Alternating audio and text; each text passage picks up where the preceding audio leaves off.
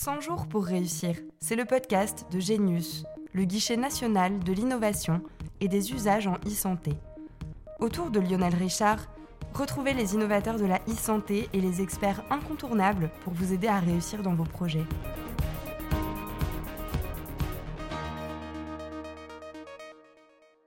Bonjour à tous. Vous écoutez 100 jours pour réussir, un podcast à destination des innovateurs et entrepreneurs dans le numérique en santé mais aussi de toute personne curieuse de ce domaine. Ce podcast est produit par Genius, le guichet national de l'innovation et des usages en santé du ministère des Solidarités et de la Santé. Dans cet épisode consacré au marquage CE, j'ai le plaisir de recevoir Valérie Hélin, directrice des affaires scientifiques et médicales de la société PrediLife, pour parler avec elle du statut d'une solution innovante en santé et de comment réussir son dossier de marquage CE. PrediLife est une société créée en 2004 et qui a développé une solution innovante de dépistage personnalisé dans le cancer du sein. Valérie, bonjour. Merci d'avoir accepté de partager avec nous votre expérience. Pouvez-vous d'abord euh, nous présenter votre parcours, votre formation et comment vous avez rejoint la société PrediLife? Bonjour, merci pour votre invitation. Donc, euh, je suis ingénieur, docteur en biologie. J'ai débuté ma carrière dans une euh, société de biotech en génétique. Et j'ai rejoint euh, PrediLife en 2007, tout d'abord à temps euh, partiel pour m'occuper des relations académiques et institutionnelles. Et depuis 2016, je suis en charge des affaires scientifiques et médicales dans la société. Alors quelques mots sur PrediLife. Euh, on développe des solutions de médecine prédictive et préventive en collaborant avec des grands centres euh, académiques, puisque nous sommes issus de Gustave Roussy, et que euh, depuis 2019, on collabore avec l'Institut Curie pour la partie génétique d'une de nos solutions qu'on va présenter plus tard. PrediLife fait du dépistage personnalisé. Pouvez-vous nous présenter plus précisément votre historique et votre solution? Donc un petit peu d'historique sur PrediLife. Euh, on a été, euh, vous l'avez dit, créé en 2004 par euh, Stéphane Ragusa, un polytechnicien statisticien qui travaillait sur des modèles de risque. Donc PrediLife, c'est d'abord une rencontre avec une chercheuse épidémiologiste, Françoise Clavel-Chaplon, qui a monté la cohorte e, 3 n donc 100 000 femmes suivies depuis les années 90 sur leur euh, mode de vie et leur état de santé. Donc euh, à partir de cette rencontre, il y a 10 années de recherche euh, donc sur les facteurs de risque. Alors assez rapidement, on, on, s'est intéressé au cancer du sein puisque c'était une cohorte de femmes, donc au vu de l'incidence et de l'impact de la maladie. donc 10 ans de recherche sur les facteurs de risque, sur les différents modèles et on est arrivé à développer un modèle propriétaire qui est le modèle des, voisins les plus proches. Ensuite, on a eu accès à une cohorte américaine d'un million de femmes du, dépistage en collaborant avec le Breast Cancer euh, Surveillance Consortium. On a euh, fini de, développer le, score et de le valider sur cette cohorte. On a montré qu'il était exportable d'un pays à l'autre. C'est ce qui nous a permis, on en parlera peut-être plus tard, d'être aujourd'hui en charge de l'évaluation du risque dans un gros projet européen qui est le projet MyPeps. Et puis, donc, on a ensuite, c'est une autre rencontre qui a continué de faire évoluer nos solutions avec Suzette Delaloge en charge de la pathologie mammaire Gustave Roussy et qui a vraiment fait de nos, produits plutôt euh, recherche euh, qui nous a aidé à en faire des solutions à utiliser dans la pratique euh, clinique. Donc on a eu ensuite une, une étude clinique promue par Gustave Roussy, financée par l'ARC, qui nous a permis de montrer ce que je disais, qu'on avait une solution qui pouvait être utilisée dans les, dans les cabinets médicaux. Voilà, quand on parle utilisation médicale, on en arrive assez euh, rapidement au commercial et donc euh, il a fallu euh, s'intéresser à la partie réglementaire et marquage chez eux. On a développé une solution globale pour évaluer le risque de cancer du sein pour un dépistage personnalisé effectivement. Donc notre solution est d'abord un, test qui va, qui va euh, permettre d'évaluer euh, ce risque, donc le test mammo-risque. Et on a euh, en parallèle développé un, autre outil, Densimammo, puisqu'un un des facteurs de risque du cancer du sein est la densité mammaire, qui est un marqueur d'imagerie que, qu'on évalue à partir de la mammographie. Donc c'est un facteur de risque important. Il se trouve qu'aujourd'hui, il a, le, gold standard, c'est l'évaluation visuelle du radiologue, et qu'il y a un problème de reproductibilité des radiologues entre eux, du radiologue sur lui-même. Et donc on a, euh, pour proposer une solution vraiment globale, euh, développé un autre outil euh, qui est un outil d'imagerie médicale. Donc on a, on a deux produits pour une solution complète de dépistage personnalisé. Justement, sur cette partie-là, Valérie, vous l'avez bien dit, vous avez deux outils. Densimamo d'un côté qui permet d'évaluer cette densité mammaire et Mamorisque de l'autre, qui reprend l'algorithme qui va permettre de calculer le risque des femmes par rapport au cancer du sein. Comment vous êtes-vous aperçu qu'il allait falloir donner un statut à ces outils-là? S'agissait-il d'obligations réglementaires? Était-ce une volonté de clarification par rapport aux médecins et aux prescripteurs de ces solutions? Comment avez-vous fait pour vous informer sur le statut que devaient avoir vos outils? Alors très rapidement, euh, de part aussi, on en parlera sûrement après, euh, notre réseau, en fait, euh, on a fait appel à un cabinet, un cabinet de conseil dans le domaine réglementaire pour justement s'informer sur ces questions. Et donc on a, on a voilà, à partir, à partir de ces conseils, des guides, des guides disponibles. On s'est aperçu qu'un des dispositifs d'Ansimamo, donc celui qui est, qui est qui, analyse euh, une image, euh, une image de mammographie. On rentrait dans un dispositif de classe 1, voilà, c'était assez clair. Pour l'autre, euh, qui est un outil de prédiction de risque, là, les choses étaient plus tangentes. Et donc, ça a été un choix stratégique de l'entreprise de passer les deux produits en, dispositif médical pour, comme vous le dites, voilà, avoir une certaine crédibilité auprès, des, auprès des médecins.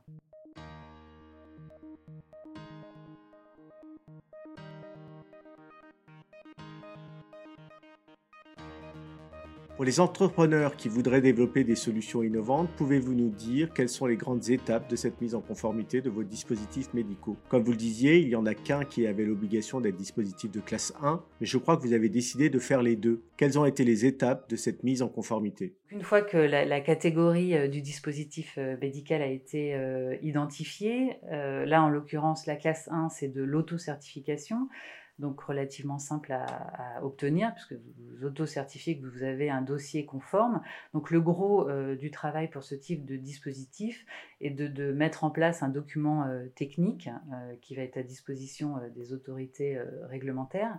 Donc on a fait ça accompagné, accompagné par le, même, le même cabinet de conseil. Alors document technique veut dire reprendre pour la partie logicielle en fait tout ce qui est cahier des charges, analyse de risque, tests, euh, etc. Donc le gros du travail euh, se trouve ici euh, pour nos développeurs en fait de, documenter tout ce qui a tout ce qui a été fait jusque là et puis l'autre grosse partie c'est l'évaluation clinique. Voilà en quoi mon produit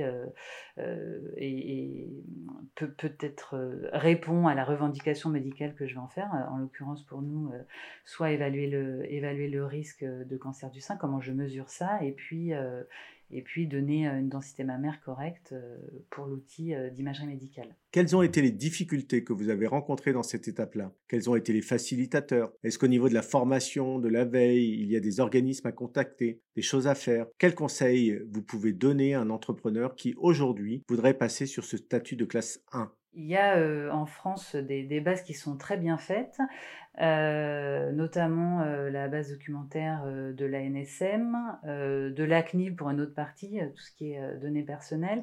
Et puis on est adhérent au SNITEM, donc le syndicat des, entreprises de dispositifs médicaux, qui a aussi une base documentaire et qui propose des formations intéressantes. Donc voilà, ce, ce, ce, ce, package-là, ce paysage-là d'accès à l'information plus on, franchement, on n'aurait pas pu se passer. La façon dont on est. Euh, mais ça, c'est vrai pour, beaucoup d'entreprises, je pense. On est quand même peu nombreux, tous dédiés à l'opérationnel, euh, que ce soit les développeurs ou la partie euh, clinique qui va travailler avec les médecins, puis commercial. Euh, donc le temps euh, à dédier euh, au dossier réglementaire effectivement relativement limité, bien qu'on ait aussi une juriste qui a pris une partie de, ce travail-là. Et donc l'accompagnement par un cabinet, nous, a été, a été vraiment important. Mais avec un cabinet, c'est aussi une personne avec euh, enfin voilà, qui va vous proposer une stratégie, c'est aussi bien d'aller voir euh, par ailleurs euh, à partir de ces bases documentaires et de, pouvoir un peu confronter les opinions pour développer la stratégie qui va, qui va quand même impacter de façon assez forte la vie de l'entreprise pendant un moment. Donc là, on est sur une mise en conformité par rapport aux directives européennes sur les dispositifs médicaux. La directive 93-42 en 2015, puis en 2017 est sorti un nouveau règlement européen sur les dispositifs médicaux 2017-745 qui devait s'appliquer euh, fin mai 2020. Avec la crise sanitaire, cela a été un peu décalé. mais comment en tant qu'entreprise vous appréhendez ces changements qui sont très structurants? Exactement, l'impact, euh, l'impact effectivement est, majeur puisque euh, nos deux solutions euh, passent en classe 2A. Les différences principales entre classe 1 et classe 2A, c'est qu'il faut être accrédité au niveau de son système de management de la qualité. Donc, euh, bon, il y, a un système de management qui a commencé à être mis en place, mais de façon euh, relativement euh, light. Là, voilà, il faut mettre en place ce système de management de la qualité, se faire auditer, accréditer.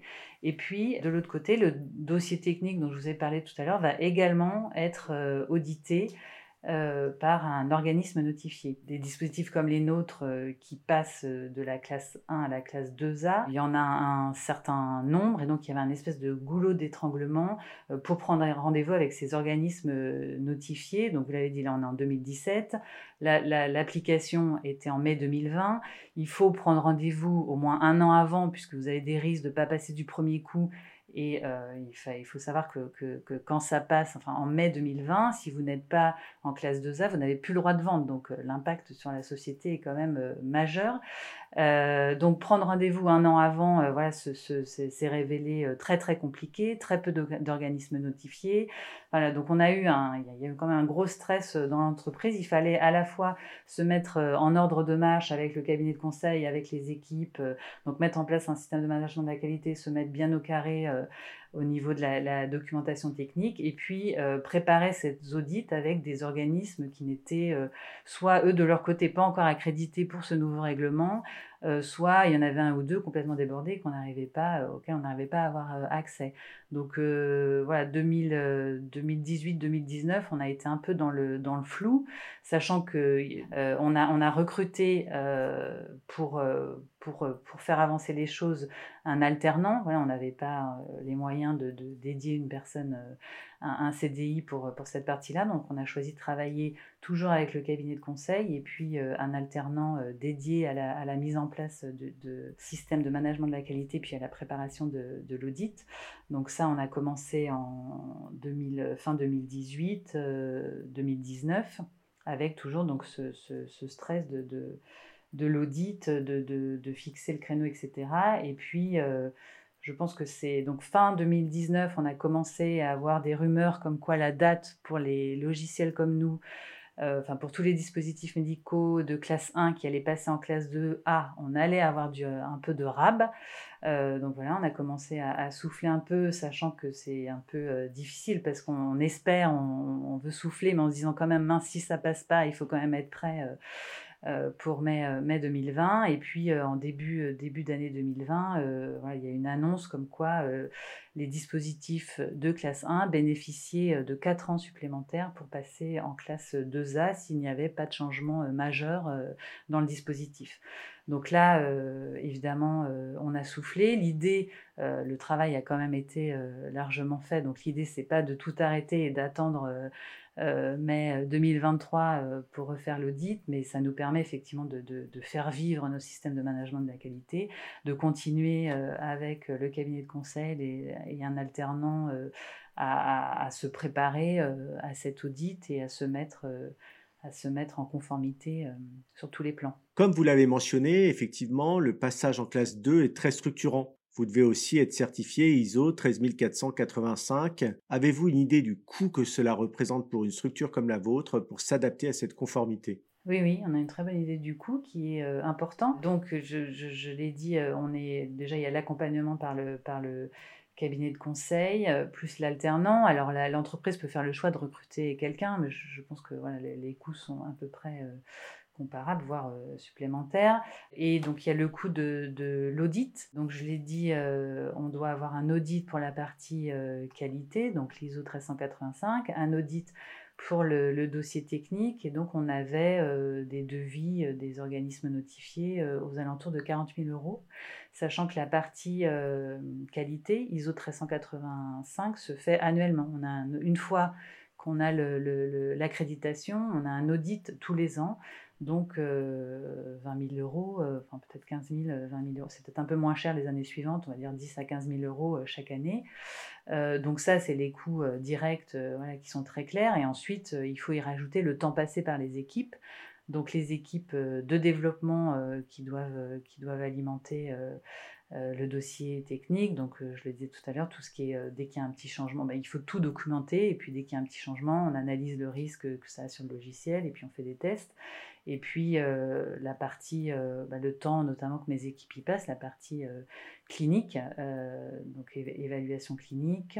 une fois qu'on a, qu'on a le dossier, qu'on a fait l'évaluation clinique, il y a aussi tout ce qui est post-market study, donc il faut avoir mis en place des, des, indicateurs, des études pour, pour continuer à ce que l'outil le, soit évalué, le dispositif médical soit évalué une fois qu'il est mis sur le marché. Donc tout ça, évidemment, c'est du temps d'équipe important.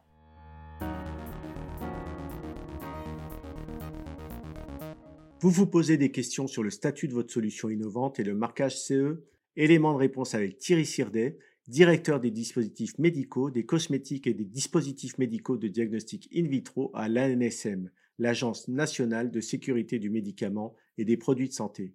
Bonjour Thierry, pouvez-vous tout d'abord nous donner une définition de ce qu'on met dans le titre d'un dispositif médical? Qu'est-ce que cela englobe aujourd'hui? Alors, le dispositif médical, c'est un champ très très vaste. C'est un produit de santé, au même titre qu'on en connaît d'autres, comme par exemple le médicament. Euh, eh bien, euh, il a euh, pour définition euh, justement un produit de santé qui n'est pas un médicament. Donc, il va, comme un médicament, il va pouvoir traiter, il va pouvoir compenser des, des, handicaps, il va pouvoir faire des diagnostics, et on va rencontrer des dispositifs médicaux à peu près de toutes les formes pour le grand public, pour les professionnels de santé.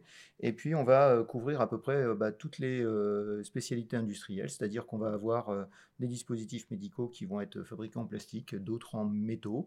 Je vais croiser également des dispositifs médicaux logiciels, de l'électronique. Et donc, on a coutume de présenter le dispositif médical comme une famille qui s'étend de la baisse langue en passant par le pansement qu'on peut acheter au supermarché, euh, jusqu'à euh, l'imagerie de résonance magnétique nucléaire, l'IRM, ou euh, les, bien sûr des prothèses de hanche. On a une nouvelle réglementation, une nouvelle réglementation qui a été publiée en 2017, qui, sera d'application obligatoire en 2021 et justement, cette euh, nouvelle réglementation, elle a fait une place plus forte que la précédente, hein, qui avait été euh, euh, dans sa première mouture fait au début des années 90, et qui fait une place plus forte aux nouvelles techniques de l'information et de la communication, soit des solutions logicielles, soit des solutions connectées. Et à l'intérieur, on va trouver des éléments de définition, des éléments de classification, parce qu'on va aussi prendre en compte le risque lié à l'utilisation de ces applications, et donc on aura euh, euh, différentes règles de classification, puis des exigences qui s'imposent à ces dispositifs, et aujourd'hui des exigences spécifiques pour des solutions connectées ou des solutions euh, logicielles. Donc c'est la première tâche du fabricant, c'est d'aller regarder dans cette réglementation qui est accessible, c'est un, langage, c'est un texte, peut-être un texte réglementaire et juridique, mais accessible à des euh, porteurs de projets scientifiques, à des gens qui ont des formations scientifiques, tels que des ingénieurs ou des professionnels de santé. Aujourd'hui, l'avantage qu'a un entrepreneur en 2020 par rapport à quelqu'un qui avait euh, des premières applications logicielles au début des années 2010, etc., c'est qu'il y a euh, beaucoup, il y a plus de littérature et il y a beaucoup de guides autour de la réglementation qui viennent en gros aider le, euh, le porteur de projet. Donc on a des guides au niveau français, on a des guides au niveau européen, on a des guides au niveau international aussi qui permettent justement de bien positionner, de bien comprendre au-delà de la réglementation quel est l'esprit de cette réglementation. Et ça, c'est vraiment une démarche qu'il faut faire. Un entrepreneur un porteur de projet qui va choisir de s'intégrer dans le domaine de santé, bah, il faut qu'il euh, fasse euh, cet effort d'investissement pour rentrer dans le domaine de la santé et qu'il comprenne que en fait, euh, cet investissement qu'il doit faire sur le terrain réglementaire, parce que justement, on est sur un produit de santé, je l'ai dit tout à l'heure, on n'est pas sur un médicament, mais le dispositif médical, c'est un produit de santé qui, qui a son bénéfice, mais qui a admis aussi des risques. Et par conséquent, faut le sécuriser, la sécurisation, c'est la réglementation.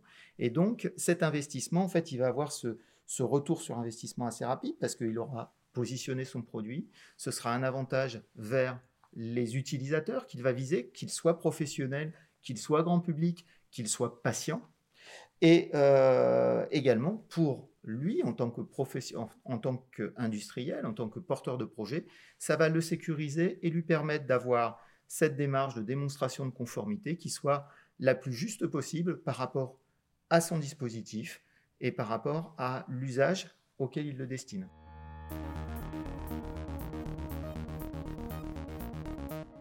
PrediLife est aussi présent aux États-Unis. Il a fallu se mettre en conformité sur ce territoire, se confronter à la FDA. C'est vous qui vous en êtes chargé. Comment avez-vous appréhendé cette différence avec la FDA par rapport aux enregistrements mis en conformité française ou européenne Y a-t-il de grosses différences? Alors effectivement, des grosses différences puisqu'on avait euh, une différence de classe. Alors euh, L'outil d'évaluation du risque, le test MAMORISC aux États-Unis, en tout cas pour l'instant, n'est pas un dispositif médical. Donc on sort, euh, on sort de, la réglementation imposée par la FDA, donc euh, voilà, rien, de, spécifique pour, ce, pour cette solution euh, MamoRisk aux États-Unis. Et par contre, l'outil euh, d'imagerie médicale d'Antimamo était directement un dispositif de classe 2A. donc on s'est, effectivement rapidement confronté à la, FDA. On a déposé un dossier 510K euh, qui est, euh, quand on a, quand on a un, dispositif comparable sur le marché, euh, le, 510K consiste à se, comparer à ce dispositif et à, montrer une équivalence. Et si on est équivalent, on a droit à, être commercialisé sur le territoire. Il y avait effectivement un dispositif équivalent, équivalent sur la revendication médicale, donc un outil qui permet d'évaluer la densité mammaire, mais évidemment pas équivalent sur la partie technique. Et là, il faut convaincre, il faut convaincre les instances de la FDA euh, que, que la technique euh, euh, est, correcte et fournir un dossier vraiment très documenté. Donc je pense qu'on a commencé à avoir une petite idée de ce qui va se passer avec l'audit en classe 2A pour nous en, 2023 avec ce qu'on avait, ce qu'on a fait avec la FDA. alors mon, ressenti, c'est qu'on a affaire à des équipes euh, très spécialisé. Voilà, donc ça a été un, euh, parcours assez long, hein. on a mis euh, plus d'un an. Plus d'un an d'échange avec les, la FDA qui s'est bien fini, qui nous a coûté de l'argent aussi. Là, j'ai petit, une petite expérience. On a, voulu y aller avec un, cabinet de conseil français voilà, qui, qui, avait une certaine expérience. Bon, ça, c'était une mauvaise idée. il faut aller, il faut travailler avec des gens en local, avec des experts locaux. Euh, bon, vous êtes aux États-Unis, donc vous, triplez, quadruplez les prix, euh, les prix de conseil, euh, mais voilà, c'est ce qu'il a, il a fallu pour, pour obtenir cet agrément. Donc une expérience, je pense, qui va aussi nous aider pour la suite, pour, cette, pour cette classe 2A en Europe. Merci pour ces éléments, Valérie. Question qui en découle naturellement, le remboursement, c'est pour quand? Alors, pour nous, c'est un petit peu particulier parce que euh, qui dit remboursement dit euh, dossier euh, médico-économique, analyse voilà, d'impact et euh, dans la prédiction du risque, euh, on est obligé de, travailler sur des, grosses euh, cohortes prospectives. Et ça, ça ne peut se faire qu'avec beaucoup d'argent et beaucoup de partenaires. Et donc, c'est l'objectif de l'étude MyPeps qui a été financée par l'Europe, qui est promue par Unicancer. L'investigatrice principale, c'est Suzette Delaloge. il y a aujourd'hui six pays qui vont inclure donc 85 000 femmes la moitié avec un dépistage personnalisé en fonction du risque, et c'est Predilect qui est en charge de la plateforme d'évaluation du risque. L'autre moitié, un dépistage classique tel qu'il est pratiqué aujourd'hui, donc euh, euh, le même pour euh, toutes les femmes à partir de 50 ans. Et donc l'objectif de, l'étude est de comparer ces deux dépistages et d'apporter les réponses à l'impact médico-économique, au fait euh, que euh, ça va permettre de, faire participer euh, toutes les femmes, quelle que soit leur classe sociale, etc. Et donc il y a beaucoup de choses à apporter quand on demande un remboursement qui ne vont être possibles qu'avec ce type d'études. Donc nous, on attend, on attend le résultat de ces études pour... rien ne sert d'aller, de, commencer à euh, approcher euh, les, autorités de santé euh, qui vont de toute façon nous demander les résultats de ce type d'études. Donc d'ici là, on travaille sur un produit non remboursé, mais qui a toute son utilité au niveau individuel.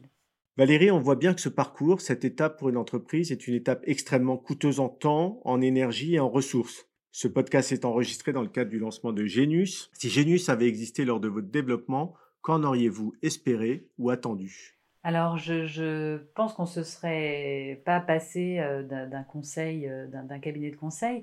Par contre, effectivement, peut-être du, gain de temps avec un accès facilité de la plateforme voilà, qui, va, qui va rassembler les, différents, les différentes ressources dont, on peut avoir besoin dans le réglementaire et, le, et la qualité. Donc voilà, une, un, conseil, un, avis supplémentaire et un gain de temps, je pense.